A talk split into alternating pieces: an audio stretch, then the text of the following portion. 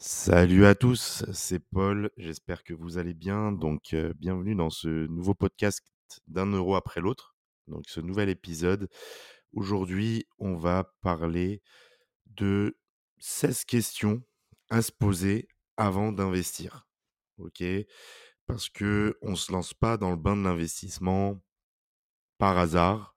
On se lance pas comme ça en lançant une fléchette et en se disant bah peut-être que je vais gagner 100, 200%, voilà, j'en sais rien, ou 20 euros. Voilà, c'est pas pour ça qu'on investit. Non, si on investit à long terme, c'est vraiment pour gagner plusieurs dizaines de milliers, plusieurs centaines de milliers d'euros, ok, et se préparer sa retraite.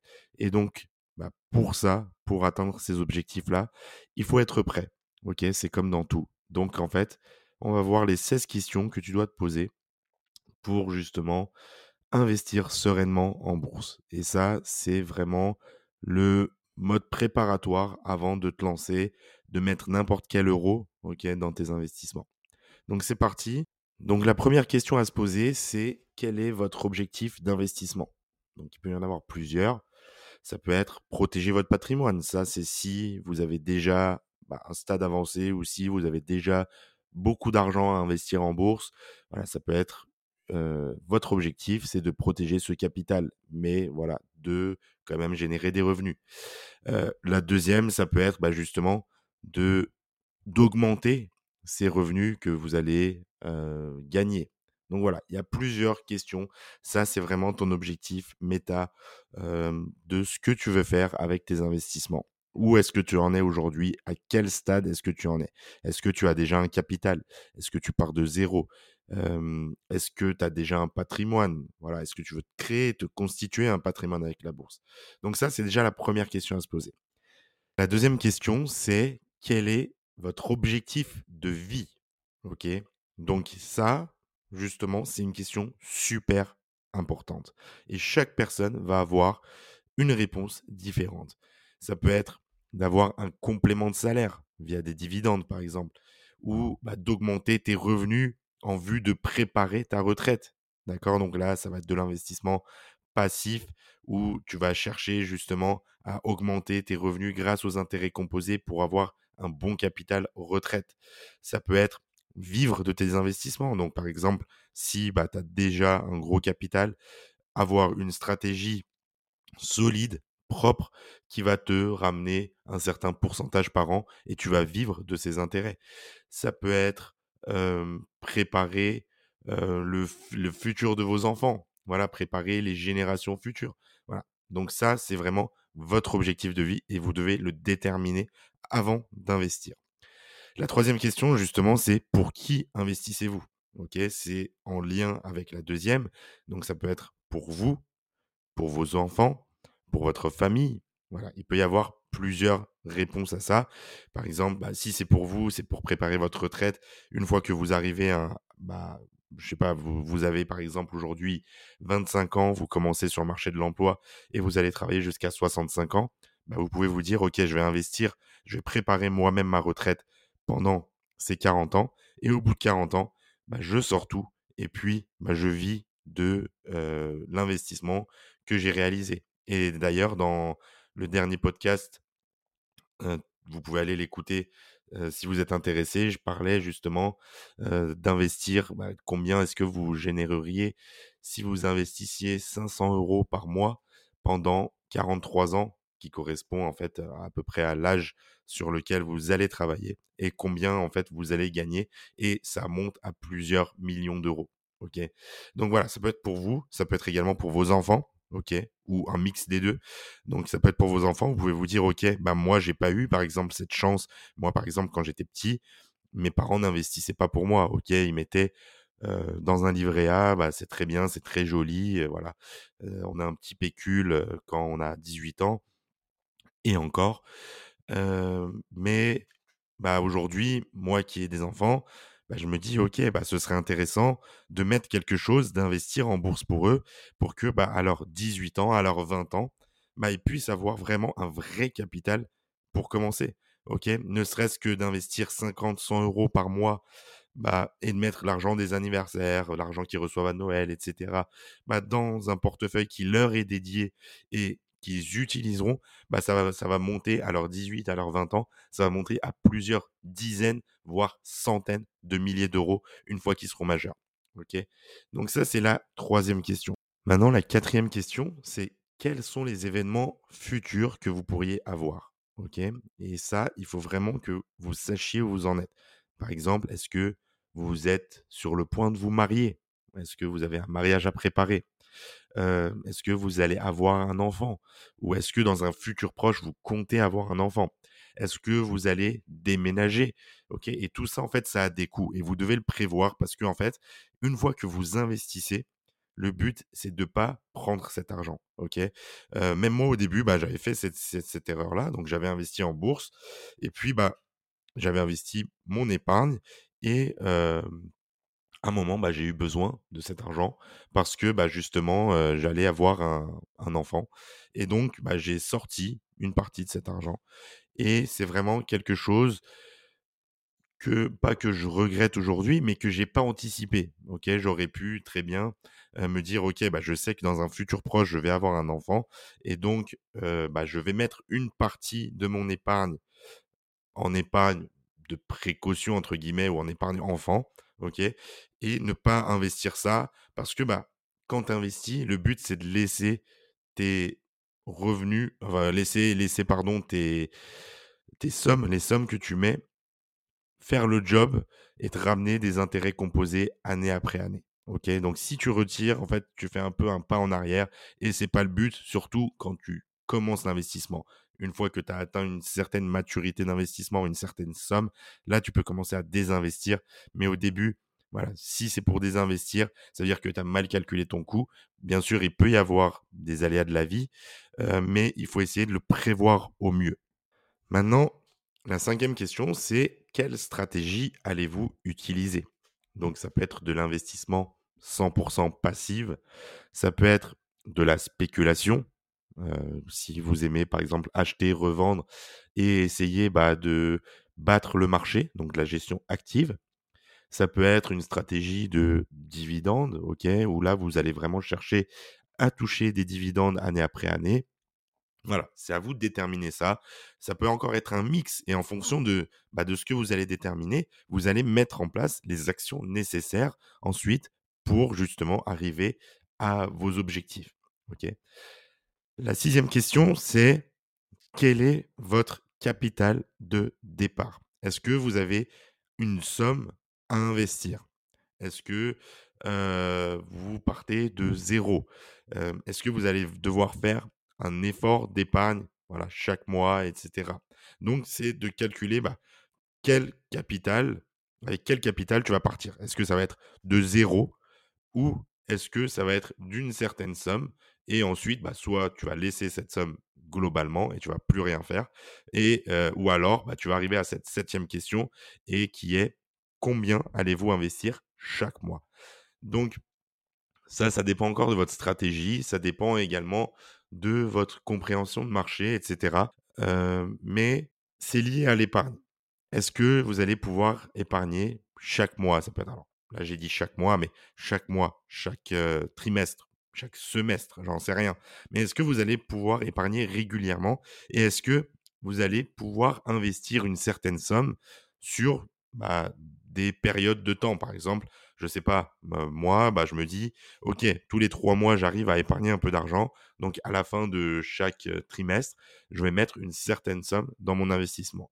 Ou est-ce que, bah, vous, vous avez vous arrivez pas à épargner et vous allez mettre une certaine somme dès le départ que vous avez que vous avez hérité, que vous avez accumulé et cetera, et ensuite vous allez plus rien faire. Donc en fonction de ça, vous allez mettre une stratégie qui va être différente en place, OK?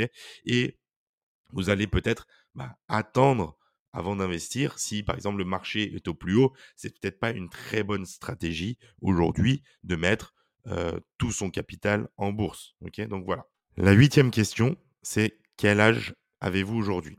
Pourquoi c'est important? Parce que en fonction de votre âge, vous allez pouvoir prendre plus ou moins de risques. Quelqu'un qui a 20 ans, la vingtaine, va pouvoir prendre plus de risques parce qu'il a plus de temps devant lui et donc va pouvoir investir sur des ETF, sur des actifs qui vont être plus risqués parce qu'il sait que même si dans 10 ans, le marché baisse, et bah, forcément, sur le long terme, ça va remonter et il va forcément être gagnant. Maintenant, plus on va se rapprocher de l'âge de la retraite et moins bah, on va être capable de prendre ce risque parce que bah, si on commence à investir, par exemple, à, à 50 ans et qu'on investit au pire moment, bah, on peut mettre du temps à s'en relever et heu, justement, on a moins de temps devant nous, donc on va prendre on va mettre plus de sécurité dans notre portefeuille. Donc on en arrive à la neuvième question qui est: quel est votre horizon d'investissement? Est-ce que ça va être du court terme? Quand je parle de court terme, c'est moins d'un an à 3 ans? Heu, est-ce que ça va être du moyen terme? Donc là, c'est entre 3 et 10 ans, pour moi en tout cas. Et ou est-ce que ça va être à long terme? Et là, c'est 10 ans ou plus. Bah, encore une fois, en fonction de cet horizon d'investissement, vous allez prendre plus ou moins de risques et constituer un portefeuille, bah, qui dans le passé, a eu des résultats, sur votre durée de temps. Par exemple, si vous, vous voulez investir sur 3 ans, bah, je vous conseille d'aller sur une stratégie qui, sur n'importe quelle période de 3 ans, n'a pas été négative dans le passé. OK? Parce que en fait, si par exemple vous avez une probabilité que, je dis n'importe quoi, que, heu, vous avez 50% de chance, dans le passé, il y a eu 50% des temps où si vous déteniez ce portefeuille pendant 3 ans ou moins, vous auriez été perdant. Bah, c'est logique, vous n'allez pas vous lancer là-dedans. Par contre, vous allez chercher un portefeuille peut-être plus sécurisé qui va vous ramener peut-être moins de rentabilité, mais où vous êtes sûr ou quasiment sûr d'avoir une rentabilité positive au bout de 3 ans. Voilà. Maintenant, si vous investissez à 10 ans ou plus, heu, voilà, il n'y a pas eu de période de 10 ans Vraiment sur quand quand vous créez une stratégie de portefeuille diversifié, bah, généralement, il y a pas de période de 10 ans, heu, où vous êtes négatif, OK? Parce que, bah, vous avez créé quelque chose de solide, quelque chose qui vous ramène de la rentabilité, où il y a du risque, bien sûr, mais qui, sur une période assez longue, bah, forcément est en croissance. La dixième question, c'est qu'allez-vous faire de vos bénéfices issus de vos investissements? Est-ce que, bah, chaque année, vous allez retirer vos bénéfices?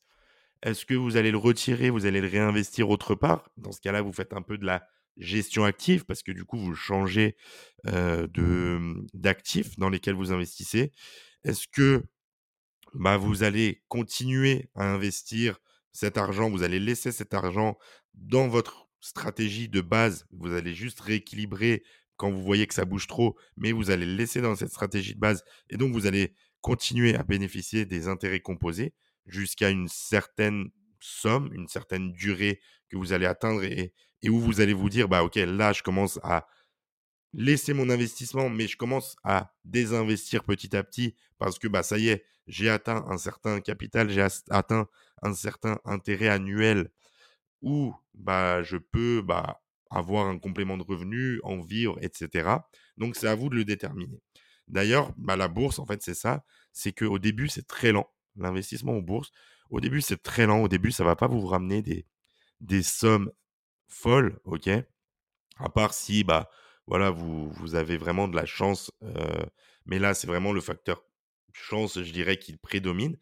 Mais par contre, à long terme, avec les intérêts composés, vous allez gagner beaucoup plus qu'avec l'immobilier, qu'avec d'autres actifs et cetera. Justement parce qu'il y a ces intérêts composés qui vont augmenter, vos revenus de plus en plus et de manière exponentielle avec le temps.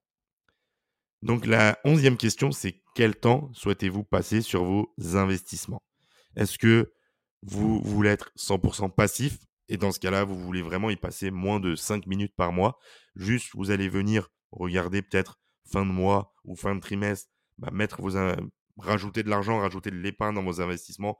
Quoique maintenant, on peut le faire chez certains courtiers de manière automatique. Heu, faire du rebalancing, ça va vous prendre cinq dix minutes, voilà. Mais votre but, c'est vraiment de laisser vos investissements tourner et de l'oublier. Est-ce que vous allez être plus quelqu'un qui va suivre le marché?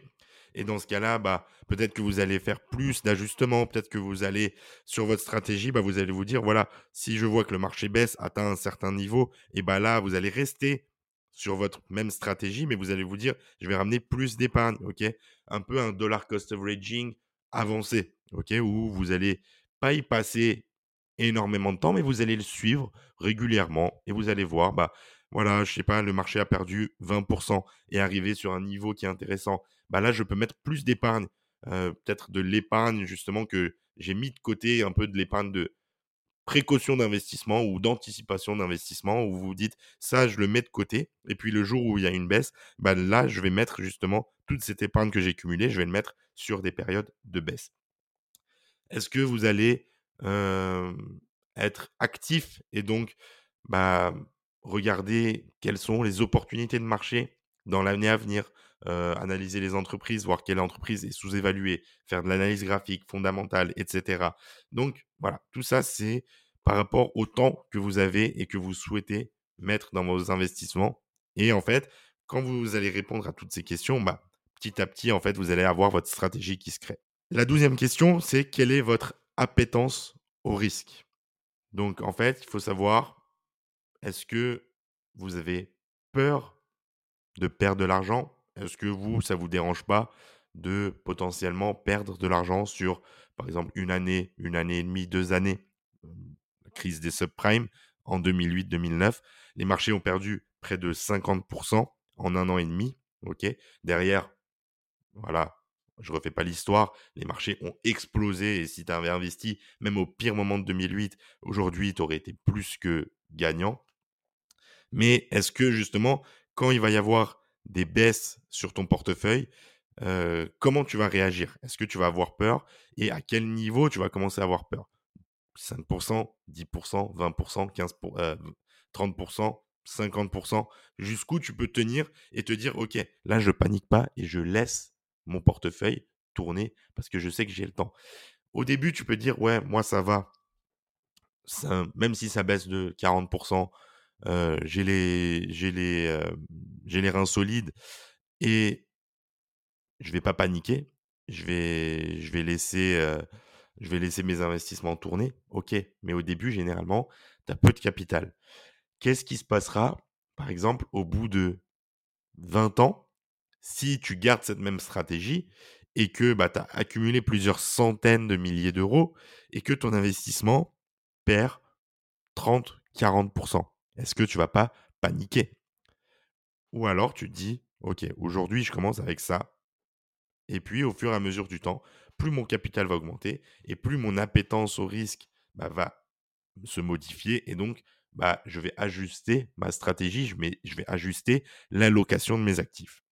Donc plus les chances de gain sont élevées, plus le risque de perdre l'est aussi. Mettez-vous bien ça dans votre tête, c'est super important avant que vous commenciez vos investissements. La treizième question, c'est est-ce que vous avez un matelas de sécurité à côté de vos investissements? Et ça ça vient un peu avec la quatrième sur les événements futurs que vous pourriez avoir. Pourquoi? Bah, parce que justement, heu, l'épargne de précaution, c'est important. Alors même si vous avez pas d'événements futurs à venir, bah, il peut toujours arriver un pépin.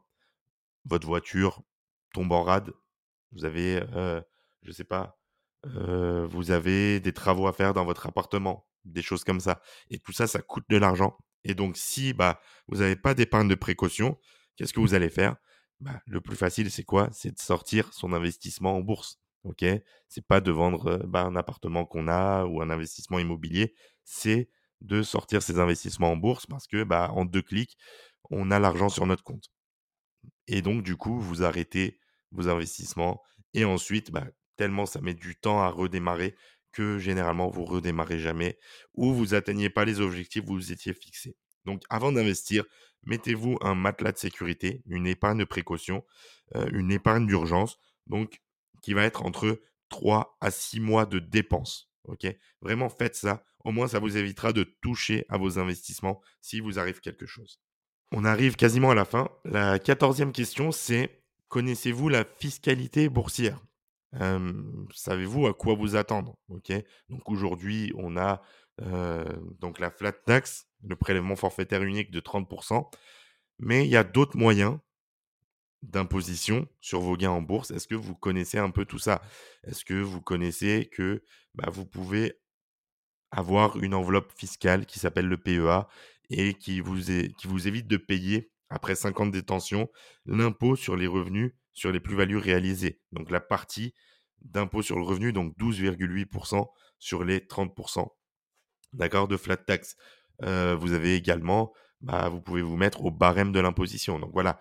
Est-ce que vous vous y connaissez en fiscalité boursière? Parce que ça va être important de déterminer ça, parce que comme vous le détenez sur le long terme, déjà, la fiscalité boursière peut bouger dans les 30 ans à venir, dans les 20-30 ans à venir et en plus de ça, bah, vous pouvez vous dire: «OK, moi, j'ai pas envie de payer 30% voire plus». On ne sait pas, peut-être que dans 20 ans, ils vont dire: «Bah, maintenant, les impôts sur les plus-values boursières, ils vont passer à 40% et là, si vous avez pas mis en place justement, heu, le la bonne stratégie par rapport à la fiscalité que vous vouliez, bah, vous êtes un peu dans le caca. La quinzième question à vous poser, c'est quels sont les courtiers qui sont à votre disposition? Aujourd'hui, sur internet, sur les réseaux sociaux, on voit des dizaines de courtiers en bourse qui vous disent: «Investissez chez nous, on vous offre des bonus, on vous fait ci, on vous fait ça» et en fait, il faut vraiment comprendre, bah, comment choisir son courtier. Est-ce que comment est protégé votre argent? Donc déjà, la première chose, la plus basique à regarder, c'est est-ce que c'est régulé par une autorité des marchés solide? Heu, une autorité des marchés qui est vraiment, hem, de confiance. Par exemple, l'AMF en France. Par exemple, heu, ça peut être l'autorité des marchés britannique, voilà. Évitez, dès que vous voyez par exemple, c'est encore une fois, c'est mon avis, dès que vous voyez Chypre, îles Caïmans, des choses comme ça, évitez. Votre argent n'est pas du tout protégé, OK? Allez dans des pays qui sont sérieux en termes d'investissement. Déjà en Europe et même en Europe, évitez certains pays. Restez en France si vous pouvez, parce que comme ça, au moins, c'est par l'autorité des marchés, financiers français et vous savez justement que, les critères de sélection, pour obtenir cette agrémentation, cette certification, bah, est très, très dur à avoir et donc que la société est solide et que votre argent est protégé en cas de pépin. Encore une fois, voilà, votre argent n'est pas protégé, voilà, aujourd'hui c'est 100 000 €, heu, en France et cetera. Si vos investissements arrivent à 1 000 000 et que la banque fait faillite, voilà, c'est pas 100 000 € qui va, qui va vous réconforter. Mais au moins, c'est une protection supplémentaire, c'est un gage de qualité du courtier. Et j'en arrive du coup à la dernière question. Déjà, merci d'être resté jusque-là, de m'avoir écouté. J'espère que les 15 questions, qu'il faut vous poser, que je vous ai dit avant, vous a vraiment été utiles. Mais la dernière question, bah, tout simplement, est-ce que vous investiriez uniquement de l'argent dont vous n'avez pas besoin? Encore une fois, c'est super important. Pourquoi? Parce que il peut y avoir des cracks.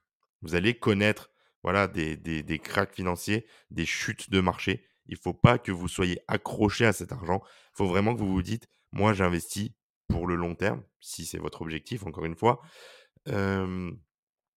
Parce que des cracks, des crises financières, vous allez en connaître. Rien que quelqu'un qui a investi, qui a commencé à investir en 2020, bah, il s'est pris le la la le crack de de 2020, de mars 2020 dans la gueule. Il s'est pris, la chute des marchés en 2022 avec, la montée de l'inflation où les valeurs technologiques ont perdu 50 et cetera. Donc est-ce que, voilà, c'est de l'argent dont tu as pas besoin et dont tu sais que tu en auras pas besoin, OK, sur le long terme? Parce que, bah, tu vas connaître des des cracks, tu vas connaître des baisses de marché et cetera, encore une fois. Et je me le répéterai jamais assez, voilà, c'est aujourd'hui, tu peux te dire: «Bah, je commence à investir, j'ai j'ai 100 €, heu, même si ça baisse de 50% je m'en fous». Ouais, mais quand tu vas avoir plusieurs centaines de milliers d'euros, voilà, faut pas que faut pas que tu paniques et en plus de ça, bah, encore une fois, est-ce que tu as pas besoin de cet argent? Dans le sens où est-ce que, bah, tu as pas des événements futurs à venir? Mmh, tu pas, mmh, potentiellement, bah, tu peux avoir des pépins et cetera. Est-ce que tu as de l'épargne de précaution? Voilà, il faut vraiment, investir de l'argent dont on n'a pas besoin parce que tu vas le laisser sur le long terme. Après, tu peux toujours trouver de l'argent dont tu as pas besoin. Enfin, je m'exprime, je m'explique. quand tu sors au resto, quand tu vas t'acheter une nouvelle paire de Nike, et cetera, bah, en fait, ton argent, il est perdu. Donc en fait, dis-toi, c'est con ce que je vais dire un peu, mais quand tu investis en bourse, dis-toi dans ta tête que cet argent, il est perdu. OK? Même si tu sais que, dans X années, voilà, ça va valoir beaucoup plus et tu le perdras pas. Mais dis-toi que cet argent, il est perdu, un peu, bah, comme, quand tu vas manger au resto, voilà. Et en fait, fais rien que cet exercice une fois par mois, de dire moi, c'est ce que je fais parfois. Parfois, j'ai envie de commander Uber Eats, OK? Ça coûte 40 euros à 2, voilà, on va dire. Et je me dis: «OK, si je me prive de ce plaisir à court terme» et aussi, bah, en plus de ça, bah, j'améliore ma santé, enfin, en tout cas, je la la diminue pas? Au lieu de manger de la malbouffe et cetera, bah, justement, je vais éviter ce plaisir à court terme. De toute façon, l'argent, il allait être perdu. J'allais mettre 40 euros dans Uber Eats. Donc ces 40 euros, je les prends et je les mets en bourse.